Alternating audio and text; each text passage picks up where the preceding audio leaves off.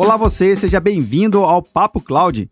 Esse espaço foi criado para debatermos sobre as principais tecnologias que vêm revolucionando as empresas e os seus negócios. A cada convidado que passa por aqui, a gente consegue entender como esse conjunto tecnológico faz sentido para o seu segmento de negócio. E olha que legal, mesmo que a tecnologia aparentemente seja a mesma, o contexto e o significado é totalmente diferente por cada negócio. Esse é o espírito do Papo Cloud. Conhecer as suas histórias, seus criadores e como a revolução na tecnologia vem impactando em cada área. Eu sou Vinícius Ferro e seja bem-vindo ao Papo Cloud.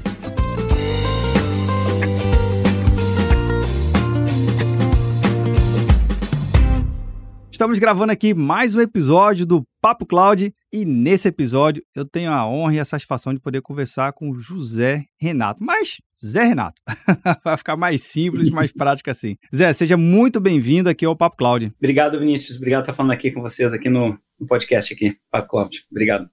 Eu que agradeço, cara, e principalmente vocês aí, Zé, que estão ajudando muito, não só a comunidade, mas a sociedade como um todo, porque vocês acabam sendo um grande hub que conecta propósito, pessoas, sonhos, ideias, tecnologia e transformação. Tudo isso misturado dentro do que vocês fazem hoje na For All. Mas eu antes de eu contar aqui qualquer um desses spoilers do nosso bate-papo hoje, eu sempre peço para os convidados poderem se apresentar um pouquinho, para a gente poder se conhecer, conhecer um pouco da sua trajetória de, de, carreira e a gente começar a trocar uma ideia aqui. Pode ser? Contar um pouco do Zé, né? Quando eu, eu sempre olhei a tecnologia, eu desde, desde pequeno, eu, quando estava estudando, eu, eu, olhava assim, quando estava terminando o ensino médio ali, terceiro ano, e entrando na faculdade, comecei a perceber que a tecnologia ia ser o grande motor da transformação da sociedade, né? Então, acabei indo para esse setor porque eu estava com uma percepção de que, olha, as tecnologias elas iam realmente revolucionar a sociedade, eu queria fazer parte dessa transformação. Então, apesar de ser um nerd, não tem ex-nerd, né? Sempre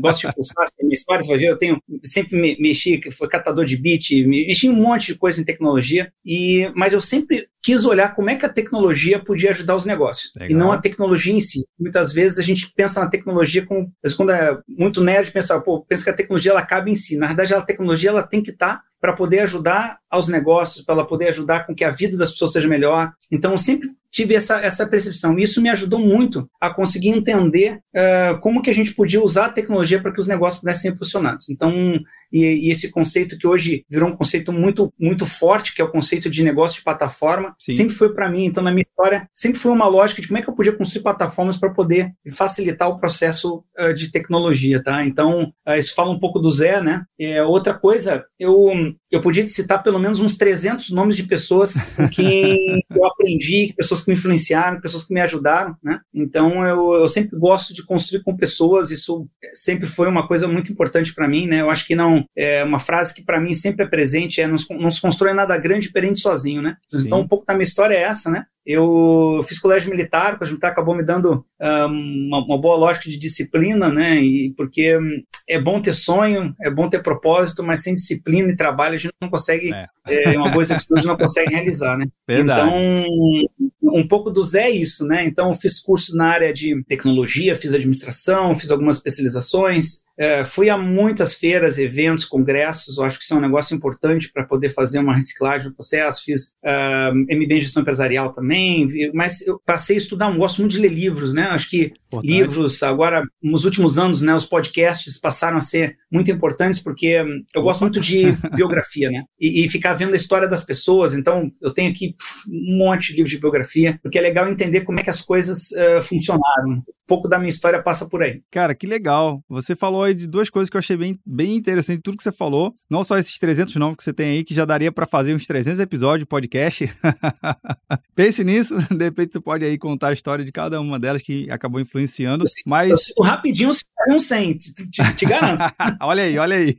bom, bom saber. Cara, mas uma coisa que é, é muito legal que se fala, que eu também tenho esse, esse mesmo, essa mesma percepção, que nós que gostamos de tecnologia é muito do caramba mesmo. É legal a gente ver o negócio funcionando, ver aquela lógica funcionando, mas ela por si só é legal. Mas se não tiver um propósito e tiver realmente resolvendo um problema de negócio, é só bonito de se ver, é bonito de se apreciar, uhum. Mas não, não é prático, né? Não é algo que realmente entrega, de fato, um resultado positivo para a sociedade. Então, beleza, fica para a história, fica para a admiração, né? Somente isso. Mas uma outra coisa também, Zé, que você comenta, é a questão da disciplina. Eu acho que é super importante, principalmente nos dias de hoje, com tanta tecnologia, com tantas ideias surgindo é, ao redor do mundo, nesse momento a gente já está, enfim, impossível em contar, mas se no cara não tiver disciplina, né, o empreendedor, não tiver aquela disciplina de querer realmente fazer o negócio acontecer, é só uma grande ideia, não é não? Ah, antes de fundar a Forol, aí, junto com o Ricardo Galho, meu sócio, e vários outros empreendedores que se juntaram à nossa, à nossa empreitada, ao nosso endeavor aí de, de, de poder empreender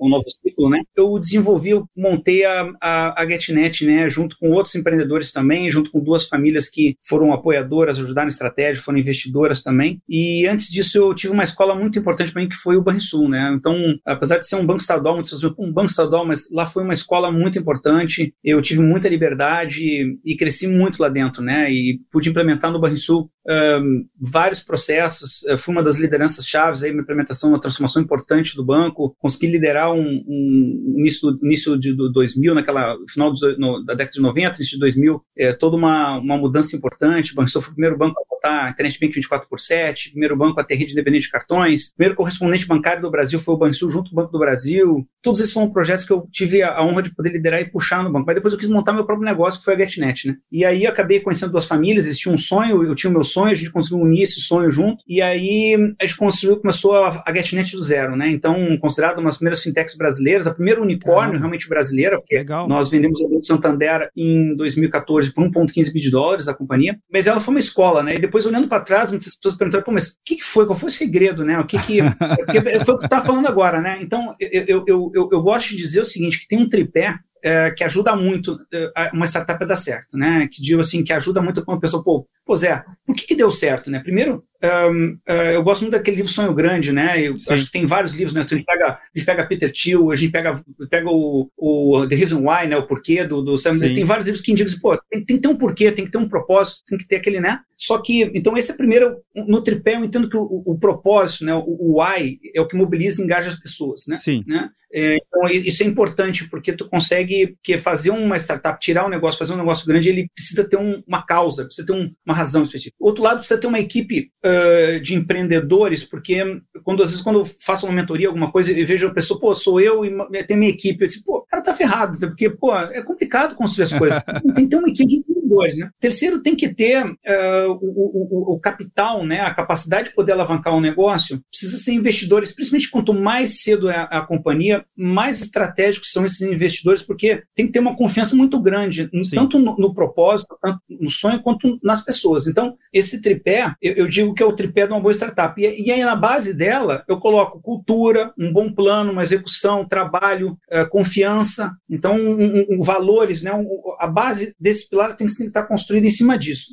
Esses pilares têm que estar nessa base para poder fazer. Então, com isso, eu consigo pensar e visualizar uma forma de poder escapar, como é que eu tenho que construir uma startup, né? Então acho que é legal passar esse processo que foi que e foi meio natural isso acontecendo na Legal. GetNet, não foi uma coisa que foi assim, foi estrategiada, assim, claro, mentalmente essa, essa era meu mindset dos demais, mas depois eu tentei traduzir isso de uma maneira mais clara do, do como é que a gente fez isso acontecer. E aí eu pegando isso, pós a venda da GetNet, eu disse, pô, vou fazer isso, mas vou fazer agora em escala, né? Vou fazer agora de forma ser um empreendedor serial. Vamos, Legal. vamos tentar montar uma venture builder e construir um ecossistema onde a gente tenha um conjunto de startups criadas a partir desse mesmo conceito que eu, que, que eu aprendi ali, que eu executei, que, que foi meio que natural, mas agora aplicado em larga escala. E aí é que a gente construiu a Forol. Cara, mas eu acho que essa forma bem natural que você foi construindo, né? Ela tá embasada, porque você tem um resultado entregue, né? E tem essa, tem essa experimentação, teve essa capacidade de experimentar, e agora tá replicando esse processo. Isso, é, cara, é é assim que funciona, né? Você vai, vai criando, vai experimentando, vai tirando, não, isso aqui não funcionou, isso aqui funciona, melhora, revisa o processo e agora vamos botar em prática, vamos botar aqui numa linha de produção e está sempre atualizando. Agora, um ponto que você comenta, Zé, que na Foral você então tenta trazer é, as startups, essas ideias, né, esse conjunto de ideias de, empreendimento para poder colocar nessa, nessa linha de, de produção e aí sim conseguir dar a devida atração necessária, né? Então, conta aqui um pouquinho para a gente como é que é esse processo, uma startup chegou, como é que ela faz para chegar até vocês e como é que vocês realmente começam a avaliar se faz sentido ou não e uma vez que faz sentido, tá dentro dessa esteira, como é que vocês acabam acelerando o processo como um todo? Um ponto muito importante foi assim, como é que surgiu o Forol, né? Em 2014, assim, logo após a, a gente vendeu, eu fiquei fazendo uma transição ali para passando pro, pro, pro pessoal do Banco Santander que assumiu a companhia, mas eu já estava antes, já querendo entrar forte no mundo digital, né? Então, desde 2008, 2009 ali, eu, eu já estava com algumas iniciativas dentro da própria GetNet mesmo, a gente estava com alguns processos, a gente, tava, a gente montou, fizemos, embrionamos cinco operações, uma acabou foi a SacPag, tá uma empresa que está super grande agora no mercado, tinha outra aqui na parte digital, e eu, mas eu disse, eu estava querendo entender o jogo do digital, né? E aí, logo após a venda ali em 2015, eu, eu fui para os Estados Unidos, fui, depois fui para a China, depois fui para Israel, para entender qual era a sacada que estava por trás desse novo jogo do mundo, né? O que que eu percebi que algumas coisas importantes, o que hoje são verdades hoje que as pessoas já, já existe como um senso comum, mas não era em 2015, né? Então eu consegui entender que existia uma, um jogo muito grande que os negócios estavam sendo feitos numa lógica de plataforma, né? E que é, todo mundo que era born digital teve que construir sua própria plataforma porque não existia tecnologia existente em 2015 no mundo ocidental China já estava começando a rolar com alguma coisa, com os Sim. principais blocos ali com a Alibaba, com a Tencent e outras coisas. Já, já estava construindo umas cadeias de valor de plataforma um pouquinho mais. Porque eles não tiveram o mundo eletrônico, né? É. Então é. a, a, a, China deu um salto, né? Ela saiu do, do não tenho para o tenho muito, para o digital mesmo, né? É, então, uh, em alguns aspectos, eles, eles, tiveram um conceito de plataforma de ecossistema um pouco antes do mundo ocidental, sobre, alguns aspectos. Interessante. Israel, é, é, é, Israel numa lógica um pouco mais distinta, porque Israel é Startup Nation, né? Um, um baita livro, acho que é interessante poder estudar um livro bem interessante, mas eh, a lógica ele já era de plataforma para poder escalar, para poder fazer IPO e vender, né? Quer dizer, uma lógica um pouco diferente. O mundo ocidental é aquela migração, quer dizer, com a economia real disputando com a economia online, mas na verdade o digital, o entendimento nosso, e hoje eu acho que é o predominante, é que o digital ele é híbrido. O digital, na verdade, trata-se de conseguir circular no mundo online e físico, mas não é o conceito do omnichannel, é o conceito do híbrido, que é um pouco diferente. Então, que é tu conseguir é, ter suporte digital às tuas experiências no mundo físico e online, né? Então, uh, essa lógica, a gente, ah, isso para nós foi assim, pá, tá aqui uma ideia. Realmente, é a lógica de plataforma. E aí, quando a gente estuda Uber, Airbnb, Netflix, Amazon, e todas essas empresas, saindo daquele clichê do tipo, ah, o fulaninho conseguiu pegar um táxi, criou Uber, ou o não conseguiu hospedar, criou o okay. Airbnb. Não, não, é essa, não é esse o esquema. O esquema não é esse. Esses caras entenderam que o mundo estava num outro jogo. Estava no jogo de marketplace, estava no jogo de dados, estava no jogo de conseguir entrar na cadeia de valor da jornada diária de vida das pessoas, estava é, no jogo de conseguir ter produtos serviços financeiros, a, a, a, Fintech Experience, né, que é o Uber, Sim paga, tu não tem experiência.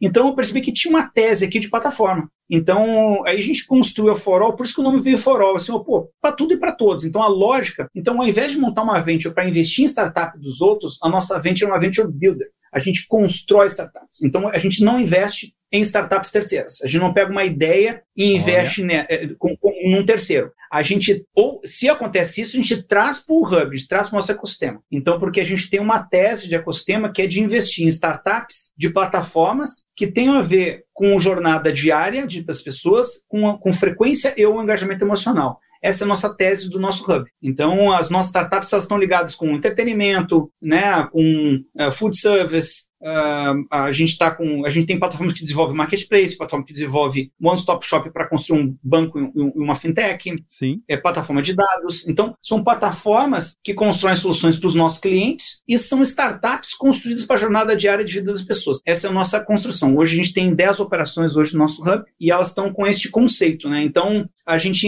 introduziu, uh, provavelmente a gente foi o primeiro no Brasil a introduzir o conceito de plataformas as a service, né? Porque a gente, Sim. percebendo a loja de plataforma, gente desenvolveu uma plataforma que pudesse funcionar como SaaS. Então a gente começou a chamar de Platforms as Service. Eu, eu, eu, não sei se nós somos os primeiros, mas na verdade eu nunca tinha ouvido essa, essa tese antes quando a gente começou a utilizar. Né? e a gente foi ao mercado, final, em 2017 que a gente foi ao mercado. Muito legal só que fomos antes do mercado realmente estar. Só que o lado ruim foi que a gente foi muito antes do mercado está sensibilizado, porque o, boom digital no Brasil aconteceu principalmente a partir de 2019. Né? Sim. 2017 estava recém tendo as primeiras iniciativas. Por exemplo, a gente fez pagamentos com QR Code, antes de ter o Pix, a gente tinha pagamento com QR Code. A gente tinha pagamento com Messenger, integrado no Mesh, antes de ter o pagamento no WhatsApp. Então a gente fez várias inovações, só que uh, não, não existia cultura nas pessoas ainda uh, para alguns serviços que a gente estava desenvolvendo. Então o lado bom foi que a gente criou a plataforma antes, só que a gente estava realmente assim, iniciando e, e criando o mercado, vamos dizer assim, no início da nossa operação. Cara, mas também tudo isso faz parte do processo de inovação, né? De criação de algo que muitas das vezes você não é que cria um produto novo, é você está criando um hábito novo, né? Você está modificando um, um processo e está criando ali algo que ninguém tinha pensado, idealizado, ou até mesmo não tem nem base de referência. Como você, você é um, um, um bom leitor, às vezes não tem nem no, nenhum livro para dizer assim, ah, eu vi isso num livro. Cara, não, não existe. Depois surgiu. Depois surgiu. Depois surgiu. Mas a gente, quando se inspirou em 2015, não tinha esse livro, não. Essa é a diferença.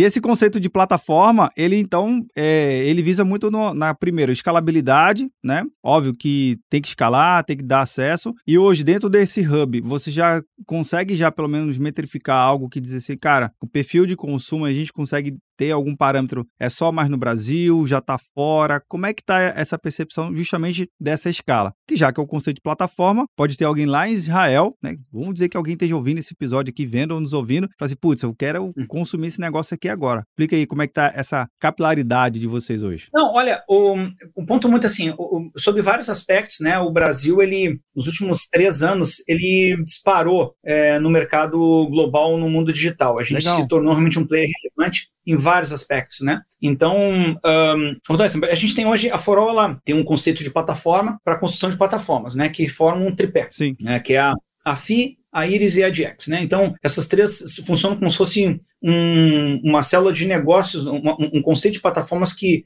funcionam como uma tríplice plataforma para que, que é o que a gente chama de for all platform, né? Que é onde a gente ajuda grandes empresas a poder desenvolver seus projetos. Então, a gente ajudou a Ambev na construção do seu projeto de transformação digital, hoje que é o, foi o, o Carteira, depois virou Donos, agora está Bisbank, então que é dentro da plataforma de construção de soluções ao varejo da Ambev. Hoje é uma plataforma com mais de 300 mil estabelecimentos, rodando bilhões. Bacana. A gente ajudou a construir esse case. A gente ajudou a Cosan, a Shell, a construir o case da Pele, que é o Banco Digital da Pele. A gente está ajudando diversos grandes grupos econômicos é, do Brasil a construir suas soluções digitais, sua transformação digital. Então, seja, é o que eu digo assim, com a história do Open Finance, do Open Banking, Sim. a gente tem uma lógica de conseguir com, ah, eu quero montar uma lógica, quero dar um gift back, quero dar uma cuponagem, quero montar uma conta digital, quero montar um, uma lógica de dados para que eu possa ter uma fidelidade, porque e quero ter capacidade de consumo da minha própria audiência, porque a grande guerra do mundo digital é a guerra sobre a de audiência. Basta ver o valor. Sim. As empresas que têm mais audiência são as empresas que têm mais valor no mercado, porque elas conseguem capturar valor digital e fazer ad,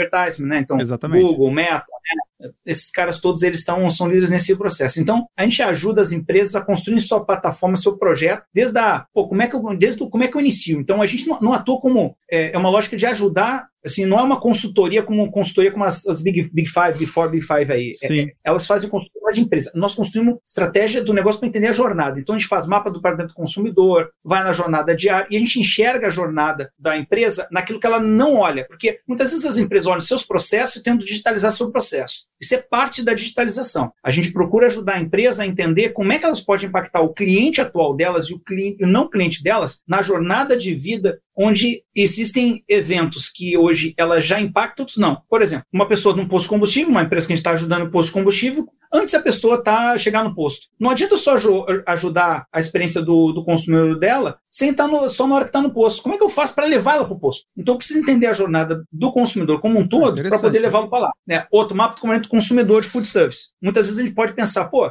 é, o consumidor quer só entrega grátis. Não, a gente foi fazer. Eu tinha, essa, inclusive, essa falsa percepção antes de fazer a pesquisa. Nós fizemos uma pesquisa com 25 mil pessoas no Brasil, 25 mil pessoas no Brasil, no qual o tema tempo, qualidade e entrega, quer dizer, os, os, os itens envolvidos com a entrega eram mais de 70% do desejo do consumidor do food service. Caraca. Entrega grátis era 17%. Então, quer dizer, é, quando a gente faz um estudo em cima da jornada e da experiência do consumidor, a gente consegue construir estratégias digitais aproveitando o que a pessoa já tem, o que a empresa já tem, né? Eu faço uma brincadeira, pessoal, se tá lá que lateje, né? Então a gente faz umas, umas brincadeiras.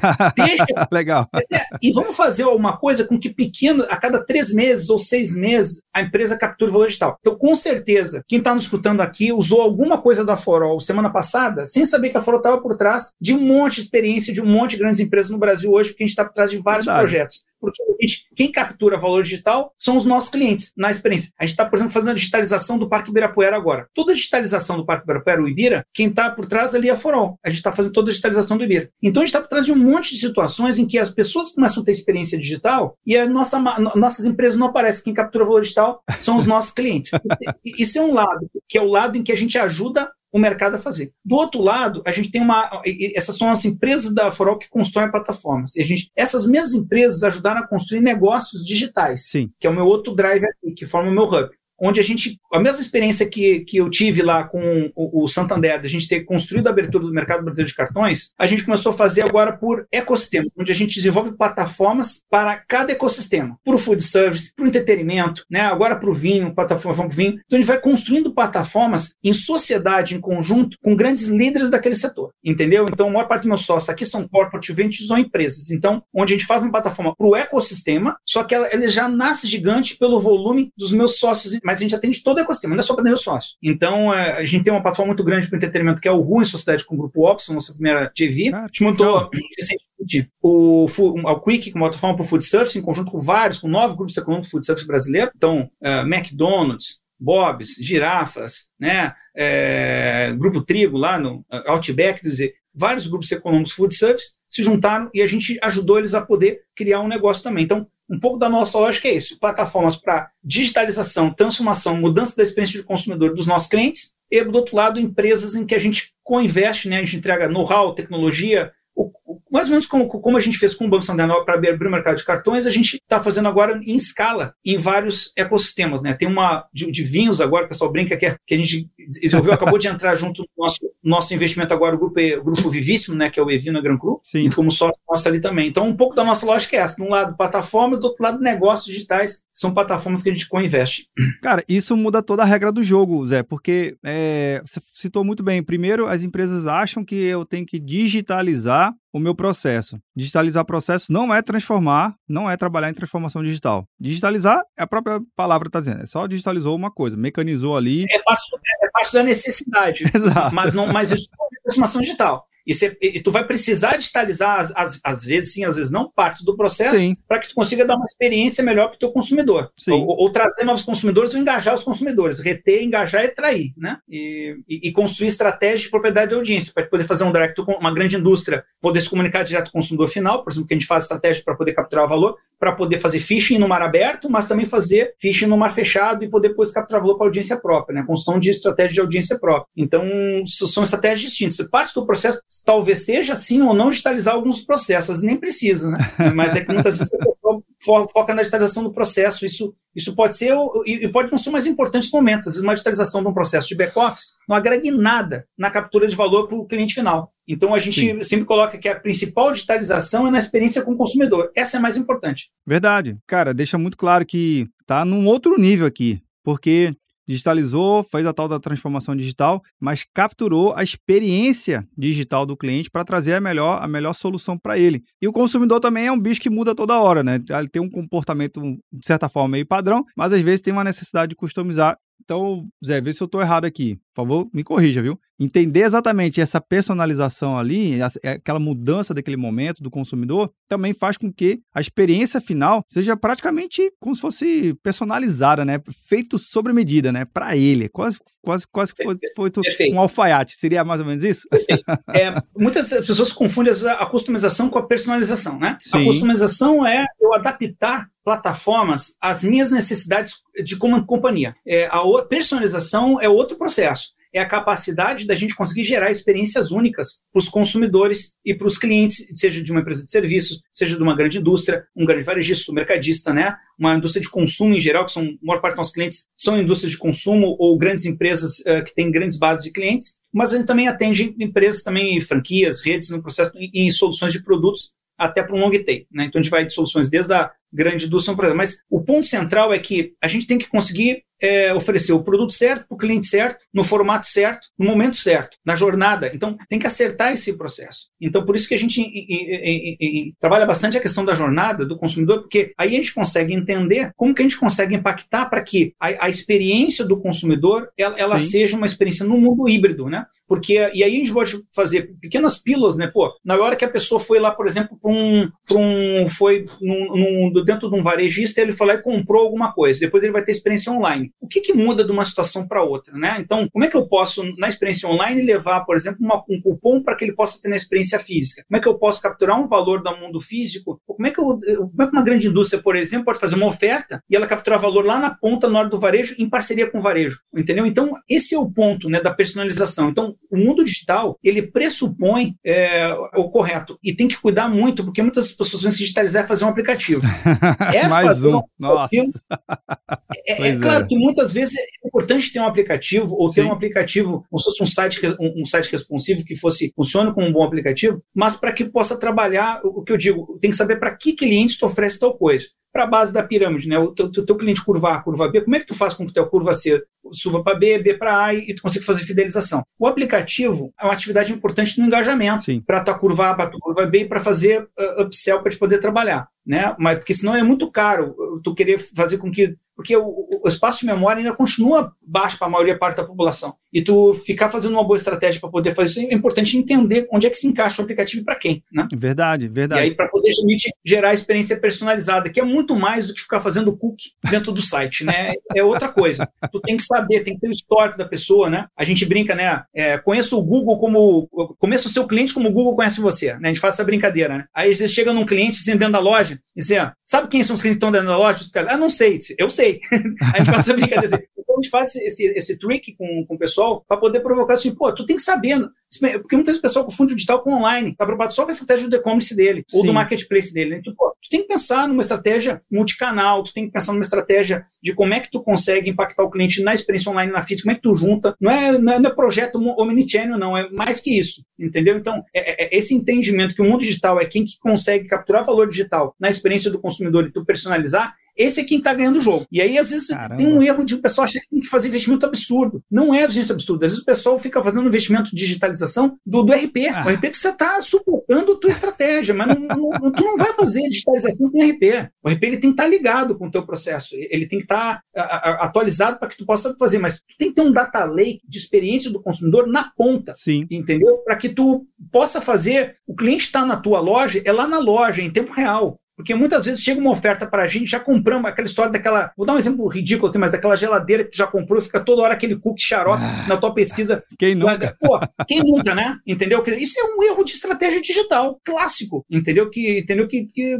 tu não compra geladeira toda hora e aquela porcaria fica. E pior, às vezes vem a promoção mais barato que tu comprou. Que tu fica, pô, tá mais barato que eu comprei, entendeu? Sacanagem. Então, é, é, a gente discute muito essa estratégia com, com os clientes. Né? Cara, isso isso, Zé, que você está falando, para mim faz total sentido, né? Principalmente nos contextos atuais. Agora, cara, para você, não sei se é fácil, se é difícil, mas como é que é a mentalidade dos gestores com quem você tem contato, seja ele de pequena média, grande empresa, startup ou não? Esse assunto ele já está mais moldado, ele já já está mais bem absorvido por eles ou não? Tem, tá ainda martelando muito, ainda dando aquele polimento para deixar no grau, para ele realmente entender. É isso tudo que você falou. Pra, cara, de novo, para mim faz todo sentido, tá super claro. Mas você encontra aí, o que, que você encontra de gestores aí? É fácil ou difícil? Olha, eu diria assim que há dois, três anos atrás, em 2018, 2019, estava bem difícil porque o conceito de digitalização, 2017 então, Jesus, entendeu? Então, as grandes empresas não estavam no board, não estavam na, estra na, estratégia macro digitalização. O pessoal pensava em digitalização, botava toda a carga em cima do CIO. Sim. E o coitado do CIO ficava, por que, que o cara pensa? Eu vou ter que digitalizar meus, minhas tecnologias. Não existia um entendimento de que aquilo era muito mais uma estratégia da companhia, no qual ele tinha que apoiar, Sim. e botava erroneamente toda a carga em cima do CIO, o pobre coitado, que o cara tinha ficava ali, pô, mas ele não conseguia mexer no negócio. Aí o cara tentava digitalizar a tecnologia e na ponta não estava preparada, não tinha know-how, não tinha conhecimento, tinha, não tinha não. Então ficava um, um, jogo dos infernos. O cara gastava e depois ainda culpava o CIO. Pobre coitado, entendeu? Então, uh, isso em 2017, 2018, a gente via muito casos. O CIO chegava e pô, reclamando, pô, me ajuda, porque me ajuda. não consigo. me, me ajuda, porque me salva, porque eu estou tentando aqui, os caras não estão entendendo o que eu estou fazendo, entendeu? Então ele entendia até onde a tecnologia, mas ele não conseguia mexer no negócio. Aí a gente passou por uma outra fase, que os, quando os caras começaram a entender, o cara tem não tecnologia para suportar. Aí virou para 2019 e 20, quer dizer, começou a, a, aquela pujança de desafio e aí como é que eu suporto no processo, né? Mas o que a gente percebe é que ah, começou muito forte onde as empresas que tinham mais ah, percepção de competição global, a percepção de entendimento da necessidade de mudança começou nas maiores companhias. Sim. Ou nas empresas menores, no qual o, o, o, empreendedor viajou, entendeu, começou a entender a dinâmica. Então, é, é, é ou era uma empresa muito pequena em que o empreendedor, é, o sócio, ele estava entendendo o jogo e esse cara começou a crescer e aí começou a fazer negócios entendendo o jogo nesse processo, ou grandes corporações que têm que começar a entender o jogo digital. Não, preciso fazer alguma coisa para poder realmente participar desse jogo digital. Então, a gente percebeu esses dois movimentos. Mas a, ainda a, há uma lacuna muito grande de entendimento, porque a, empresas muito grandes, como elas não são muito departamentalizadas, então o processo Sim. de competitividade digital ela pressupõe uma empresa mais orientada a dados e menos departamentalizada. Então, a própria estrutura departamentalizada das, das companhias acaba atuando de maneira errada. Mas uma coisa que o pessoal aprendeu é que digitalizar não é comprar startup e engolir ela dentro da companhia. Isso o pessoal está aprendendo. Quando está surgindo um monte de corporate event, dá ruim, né, cara? Dá ruim. Por que dá ruim? Porque a startup, normalmente, quando é uma startup pequena, pô, a, toda a tecnologia daquela empresa não está preparada para rodar numa robustez de uma grande companhia. Sim. É e, e, a grande ideia está na cabeça dos empreendedores. Então, eles matam os empreendedores e não têm a tecnologia robusta para poder rodar dentro da companhia. É o ruim, ruim. Ele perde tudo. Ele não tem nem a tecnologia que ele comprou e nem tem os empreendedores mais integrados com a companhia. É o, não estou dizendo que não existem cases de sucesso, mas sim, a grande. Sim. Existem, e não, e não são poucos, mas a grande maioria acaba dando ruim. Então, por isso que muitas corporate ventures começaram a entender que, que eles têm que continuar, não sufocar a companhia. Eles têm que usar uh, o seu estratégia de corporate ventures para poder investir em alguma companhia para que ela possa ter conexão e a companhia, a startup vai oxigenar a companhia grande. E a companhia grande vai ajudar com sua escala a companhia pequena. Essa é uma boa estratégia de corporate venture, entendeu? Porque daí ela não sufoca, ela ajuda com a sua, sua com seu tamanho a empresa startup pequena, Sim. e a startup pequena continua independente sem ser sufocada por uma estrutura hierárquica grande, ela continua podendo poder e agregar valor para a companhia. Essa é uma boa estratégia, né? A gente ajuda com esse processo, tem muitos projetos que a gente faz, em que a gente indica também startups para que eles possam estar tá colocando dentro da gente. Normalmente a gente constrói plataformas para as companhias, são plataformas que fazem a estratégia digital, onde a gente integra, a gente esconde o legado, que nem a gente brinca, né? Aquele legado mais, mais antigo. Sim. Não tenta mexer no legado. De novo, se está lá que lateja, deixa lá, entendeu? Primeiro captura valor digital para tirar a pressão da tua competitividade de mercado. Depois Sim. tu mexe na tua digitalização do teu processo interno. Claro, depende de companhia, mas em macro geral, tô falando macro. E depois tu tenta plugar e cria um barramento, né? Ou para tu abstrair, tu cria camadas de dados para te botar as startups ali dentro para te poder plugar, entendeu? Então, isso é um pouco do, do, do processo, mas o que a gente está vendo é que está sendo mais fácil falar com as companhias. A, a digitalização ela já está tá mais no dia a dia das pessoas. Está bem diferente hoje do que estava três anos atrás e muito diferente do que estava cinco anos atrás no Brasil. Cara, isso pelo menos já me deixa mais aliviado, né? Saber que hoje o assunto é mais leve, mas de novo, hoje, né? Pessoal, que você está vendo aí ou nos ouvindo, é hoje. A gente está gravando isso aqui é, quase em novembro de 2000, finalzinho de outubro aqui, praticamente, de 2022. Então fica até como se fosse uma data aqui para a gente marcar é, um panorama. Mas se fizeram antes, né? O que fizeram há anos antes, cara, é uma estrada foi, foi árdua, principalmente agora. A gente tem tantas novas tecnologias surgindo e se remodelando. A gente fala de inteligência artificial, eu sei, você está acompanhando aqui o episódio, sabe que inteligência artificial não é, não é tão nova assim, mas ainda eu considero ainda uma tecnologia nova porque todo dia surge um modelo novo, todo dia surge uma inteligência artificial nova. Então, cara, é novo, é novo em cima do novo.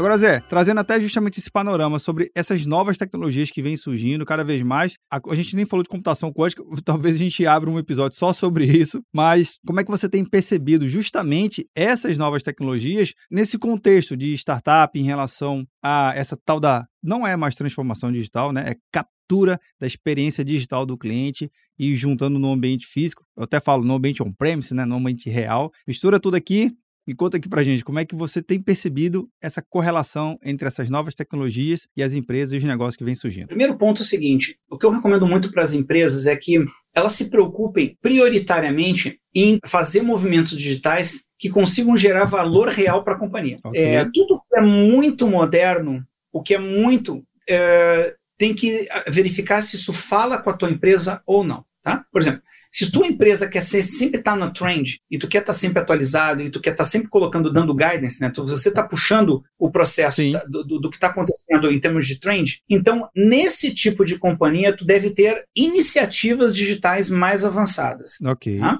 Mas um, empresas no qual aquilo não é o teu fator gerador de sucesso, não se distraia. Muitas pessoas pensam erroneamente que estar atualizado digitalmente eu preciso estar pegando todos os trends. Não, tu precisa estar estudando todos os trends para saber como, como que aquilo impacta o teu negócio. E aí, de acordo com o teu nível de posicionamento, tu tem que estar mais ou menos investido em iniciativas digitais novas. Mas acompanhar tem que acompanhar, tem que estar sabendo o que está acontecendo, tá bem? É só para evitar de muitas empresas caírem com a cabeça no NFT, no Web3, no metaverso. E depois, pô, mas eu tô fora. Eu disse, pô, é, isso é problema? Depende. Calma, depende, entendeu? Agora, não saber o que é aquilo ali é ruim, Sim. entendeu? Não saber, se, se tu é uma empresa muito grande, tu tem que saber o que está acontecendo. E aí tu tem que avaliar o quanto essa iniciativa digital pode afetar o teu negócio. Por exemplo, você é uma empresa de trade, né? Não saber nada de blockchain. É. Hum, hum. tá ligado, entendeu? Ah, eu sou uma empresa de dados que constrói estratégia de dados, não tenho nada de inteligência artificial. Hum, fica esperto. Eu tenho que cuidar disso aí.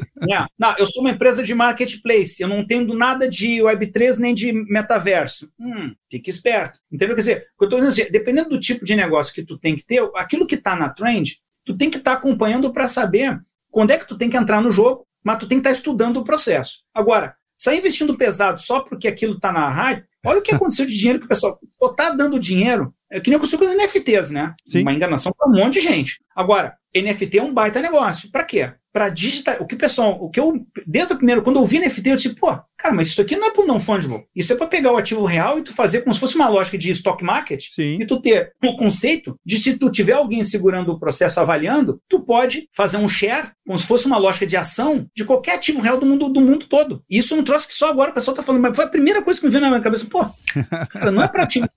Isso tem mais sacada para o ativo não digital. Porque eu posso, na verdade, criar uma lógica de stock market que eu posso ter um pedacinho de uma terra. Se alguém tiver, claro, mas eu preciso o quê? De uma conexão com o mundo real para poder fazer o, o, o, como é que é a conexão. Porque senão daqui a pouco eu posso ser enganado, né? Alguém Deixar vendeu mais o negócio, né?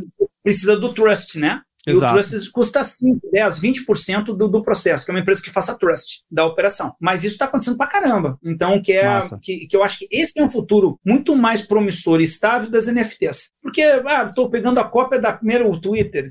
Desculpa, né? Não, né? É. Então, é, ok, legal, mas qual o valor, entendeu? Então, um, ou então para operar, por exemplo, no metaverso, tu poder criar esse negócio que é a lógica também não é diferente do quando tu vai pegando algumas coisinhas para te poder comprar itens, né? E tu cria moeda específica lá dentro. Sim. Então, entender o jogo da, da, da, lógica da compra dos itens, da monetização, dos blockchains, do processo, como, como que o jogo funciona, te ajuda a entender como ele pode impactar teu negócio e tu possa ver oportunidades que tu vai surfar no momento correto. Por isso que eu fiz um ampassão geral em, em, em, todas essas tecnologias, bem entender o seguinte, tu tem que estar tá ligado, tu tem que estar tá esperto a entender, entender minimamente o que, que são esses novos processos, e tá, e tá tão profundo ou não, de acordo com o teu entendimento, e aí tu vai fazer um movimento. Pô, eu posso fazer uma loja no metaverso, faz sentido para minha loja? Empresas como uma marca, como uma Nike, tem que estar. Tá, porque, a, a, a, basicamente, basicamente é, é marca. A tua empresa é marca, então ela precisa estar posicionada no que é trend, entendeu? Agora, não, pô, eu sou uma fabricante, entendeu? Que faz. Não, né? Acho que não, acho que não. Acho que tu tem que entender como que a tua produto se conecta com a marca que está lá. Mas tu não, não, tem que botar a tua marca da tua fábrica dentro do, do, do metaverso. Nesse momento, não. Né? Então, esse, esse, tipo de entendimento que às vezes falta para as pessoas aí ficam seguindo, às vezes, alguns gurus, né? Que Sim. ficam vendendo uma. E daqui a pouco Jesus. ele está investindo e caindo numa situação e gastando fortunas numa coisa que não vai trazer trazer recurso para a companhia. Tipo o coto do vigário, né? É, não se leve aqui, não. é, é mesmo, você, você citou, você citou aí do, do, da Nike, é como se fosse assim, ah, a, a empresa que produz a linha que faz o cadastro da Nike tem que estar no metaverso. Será? Não, não será? Não, não. Agora, ele tem que entender como é que o movimento da Nike no metaverso afeta o negócio dela. Isso sim. Exatamente. Entendeu? Agora, é porque, pô, será que eu. É, será que depende de alguma coisa que eu produza como fabricante? Eu não tenho que estar preparado para poder personalizar daqui a pouco alguma experiência de metaverso no próprio produto fabricado? Isso é um ponto que vai ter. Entendeu? É, então, são. E, daqui a pouco eu posso propor isso para a Nike antes. Então, eu me antecipei uma um item para que eu possa dar competitividade para meu parceiro Nike dentro do, do, item lá, entendeu? Só, só, só, peguei um exemplo bem específico no, no, no, processo. Aí é um entendimento como é que funciona o jogo. Mas eu não é minha marca da minha fábrica que Exato. vai estar no meu. Agora, eu preciso entender como é que é essa, esse movimento da Nike pode afetar a minha, a minha produção. Isso ele tem que entender. Cara, você deu uma, uma sacada muito legal aqui, que na parceria de negócio, se você é um parceiro, se você pode agregar valor na cadeia do seu cliente e que seu cliente ele vai entregar um produto melhor, cara, que, que você ajude o seu parceiro a ser essa inovação, a dar essa evolução. Não espere que o mercado, magicamente, ou a concorrência, né, simplesmente engula e vai, vai infelizmente, vai quebrar você, vai quebrar seu cliente e, cara, já era. Então, perceba também o seu processo, a sua experiência e como você pode agregar a, continuamente os seus parceiros. Cara, foi essa lição que eu peguei aqui, viu? Não sei se eu viajei na maionese. A lógica de plataforma, ela cria uns conceitos de B2B. Eu, eu, uma coisa coisa que eu gosto de falar é, é fazer um trocadilho com, com palavras para poder ajudar a entender. Deixou de ser uma lógica B2B2C, né? Virou uma lógica B2B for C, entendeu? Então, é o Sim. cliente do meu cliente. Então, é, então a tua estratégia B2B, ela também tem que pensar na estratégia do, de como é que eu atendo o consumidor lá na ponta. E, e esse processo de agregação, ele, ele, ele muda um pouco o jogo, né? Então, uh, porque uh, tu tem que gerar valor a questão do mundo digital é que as coisas têm valor, uh, uh, tu precisa gerar valor. E se tu gera valor, tu consegue ter preço. Se tu não consegue gerar valor, claro, como o mundo é global, tu vira commodity. Vira commodity, teu preço fica, tu vai competir em preço. Virou competição em preço, teu negócio tem que ter muita escala, senão tu tá fora do mundo digital. Então, é, é, é, é, um jogo que tu tem que entender como é que tu consegue continuamente gerando valor aos teus consumidores para engajar, porque a lealdade de consumidores à marca diminui cada vez mais, né? Porque as pessoas com a multi-oferta. Então, além do posicionamento, de ser transparente, tu tem que entender como é que está tendo a trend do posicionamento cultural, que tu tem que estar tá atualizado, tu tem que estar tá atualizado no processo de engajamento e cumprimento da marca, com o propósito e com o que tem entre coisa. Então, existe, existe uma lógica. Quando vai para DTC, quando vai para quando vai para o consumidor final, existe uma outra lógica agregada aqui, Sim. que é a agregação de valor. Então, eu estou tô transcendendo a lógica do ECG, que é muito mais que isso, né? Entendeu? É muito mais que o ECG, é muito mais tu ser. E outra coisa, não pode ser feicão, né? Não, não ah. pode ser falso, né? Então, se tu é, é tem, tem, um cara que é um consultor muito bacana lá da varejo americano que ele diz: The customer smells transparency, cara. Esse, que é, o consumidor vai sentir se o troço é feicão, cara. Vai sentir, entendeu? Então, deixa o cara, tu, tu, tem que entregar valor real e tu tem que entregar valor efetivo e aquilo tem que entregar item no tanja cultural. E isso vale quando, tem, quando tu faz parte de uma cadeia, se tu consegue entregar valor para o teu cliente, para que ele possa capturar valor no processo, a tua percepção, engajamento e fidelidade do teu, do teu cliente, ele passa a ser muito maior, muito maior nesse processo, entendeu? Zé, tá bom demais o bate-papo. Tá excelente. Uhum. Última perguntinha aqui que eu faço para os meus convidados. Busca entender o que, que ele pensa sobre o tema né? Tema esse que cria todo o pano de fundo aqui do Papo Cloud, mas também a resposta, ela não obrigatoriamente ela tem que ser uma resposta técnica. Na verdade, tem que ser a resposta que vem do coração, o que, que você pensa e acha sobre esse tema. Então, bora lá. Para o Zé, o que, que é essa tal da computação em nuvem? é uma maravilha. Deus salve quem computação em nuvem. Adorei. Ah, olha, para quem é mais assim, quem tem mais tempo de tech assim que nem eu. Jesus, meu céu. Era um inferno quando era computação em nuvem. Era um inferno, um inferno. Ela é um dos principais motores da viabilização da digitalização no mundo. Eu acho que pegar duas coisas que são responsáveis pela digitalização no mundo, eu digo duas, vou dar duas para você para ti. Uma é a computação em nuvem, a outra é o smartphone com a capacidade do touch e com a Sim. loja. Mais importante, então, duas coisas foram chaves que o Steve Jobs fez com o smartphone que é o touch, porque daí acabou a barreira da interface, do, do interface, que era um problema muito complicado para desenvolver em cima de mobile, Sim. e a loja, o store, que ele introduziu, que depois o Google já botou depois ali, que é no Android, que é a capacidade de tu, qualquer um desenvolver aplicativo para coisa. E isso gerou inclusão digital global. As pessoas passaram a se incluir na sociedade globalmente com o smartphone. Verdade. Só que isso só foi possível porque do outro lado tinha computação em nuvem, porque era inviável, né? Inviável economicamente tu poder ter. É, vou dar um exemplo de um filme, de uma série recente agora, o Spotify, né? Não sei se tá, tá vendo essa série, série é muito boa no Netflix. Ou tá explicando a lógica, ele explicando. Eu, eu fiz barramento, novela, Lantástica, nós de rede eu adoro, sabe? Então, Nossa. Então, e aí eu, eu vivi o inferno que era, tu ter que comprar servidor, atualização de servidor, tu tinha garantir banda, e o pior é o seguinte, aí, pô, imagina a GetNet, gente, assim, eu tinha que transacionar no Natal, é, no, no, no, Black Friday, tinha aqueles... E aí tinha um, aquela hora, tu tinha que ter uma, um, um, um ambiente dualizado para rodar né, em uma hora o que tu rodava às vezes em 10 dias numa, num outro neural. Então, tu tinha uma. Tu tinha, rodava ah, com 3% da tua capacidade numa máquina, tu tinha outra máquina do outro lado parada, sem fazer nada, só esperando. Enquanto tu tinha que usar no máximo 40, 50, 60, a gente não gostava disso. Eu gostava de ficar em 40% de banda, de uso de, de coisa. Olha que inferno. Então, então, o custo computacional, o custo inercial, o custo de estrutura, o custo do processo que a gente tinha antes da computação em cloud foi assim, foi um divisor de águas no mundo entendeu? Então, eu acho que os, os, os dois grandes revolucionadores da digitalização global foi o smartphone, por um lado, na ponta final, e a computação em nuvem, que viabilizou a redução de custos e o processo. E, claro, depois temos as tecnologias por Sim. processo de desenvolvimento, temos agora o non-code, low-code, que ele consegue fazer. Então, agora estamos vivendo outra. Que era aquele negócio do, dos itens 4.0 que não deram certo. Agora o non-code, low-code agora estão. Mas tudo isso é possível por, por causa da computação em nuvem. Isso só consegue ser distribuído lá na ponta por causa do smartphone. então, eu gosto de fazer essa analogia que esses dois mundos falam muito e são os dois são os dois responsáveis centrais pela digitalização global. Então, graças a Deus que, que Deus inventou a computação em nuvem. Porque isso aí é o Jesus. Eu não sei se eu consegui explicar. Porque imagina, impraticável, porque eu, quem trabalha com. Ainda mais para quem é empresa, que eu, eu que tenho várias empresas, e eu que já tive empresa, eu trabalhei com banco, com GetNet, empresa que trabalha com missão crítica internacional e com alta performance em, em, dia de pico. É um inferno, entendeu? Mas agora vamos pegar por outro prisma. Então, aí tem a redução de custo da computação em nuvem, tá? Que tu consegue, tu consegue ter o peer-to-peer, né? O peer-to-peer, naquele que tu vê até no Spotify, vários Sim. filmes ali do, da, do, do, do, é do, da década passada ali. É, não tão longe, né? Da década passada tinha, ainda tinha esse inferno, né? Mas assim, a, a ah, que agora a gente, de 5 a 10 anos que a coisa realmente, de 10 anos para cá que a coisa realmente veio boa em computação em nuvem, né? Exato. Mas, uh, mas assim, a gente conseguiu endereçar muito bem. Então, a questão dos altas performances. Mas, além disso, a computação em nuvem permite um custo tão barato de uma empresa pequena, uma startup pequena entrar, que ela também digitalizou. Então, eu vejo tanto pelas grandes empresas quanto a empresa pequena. Caramba. E isso foi o processo que um dos principais viabilizadores da digitalização global e da capacidade de criação de startups no mundo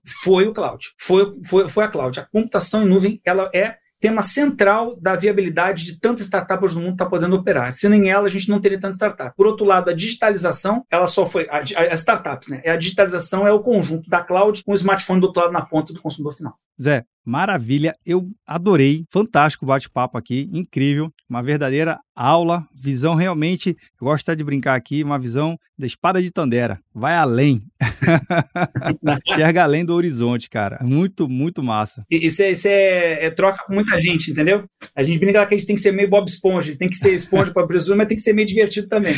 Não, não, tem que ter muito trabalho, mas a gente, se tem uma coisa cara nesse mundo, é o tempo da vida da gente. Né? Sem dúvida. Então a gente tem que investir bem. Investir bem tem que ser com coisas que a gente que sejam legais, que agreguem à sociedade, que a gente sinta feliz e a gente veja aquilo que a gente está fazendo impactando o dia a dia das pessoas. Isso que, que agrega valor mesmo. Maravilha, Zé. Bem, só tenho que agradecer mais uma vez, tá? Pela, pela disponibilidade, pelo seu tempo aqui com a gente, de poder com, compartilhar um, um pouquinho da sua trajetória, da sua carreira. Foi bem legal. Bem, portas abertas, volte mais vezes, viu? Ah, o que quiser. Quiser pegar algum tema aí, podemos bater. Vamos pegar algum tema específico, vamos, vamos destrinchar ele aí, tá? Fico à disposição aí, tá bom, Vinícius? Parabéns pelo teu podcast aí. E é, o que precisar aí, conta com a gente aí, tá bom? Maravilha, bem, obrigado. E você que tá vendo ou nos ouvindo, o que você achou do bate-papo com o Zé? Cara, foi uma verdadeira aula, vários insights aqui. Dá para fazer um livro só de tudo que ele falou aqui. De repente ele pode até escrever um aqui e vai contar aqui pra gente também, viu? Já fica deixa.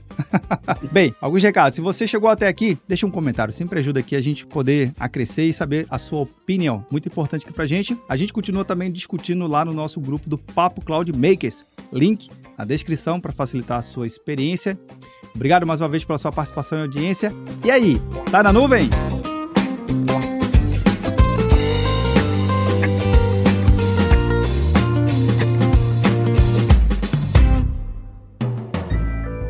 Mais um produto com a edição Senhor A.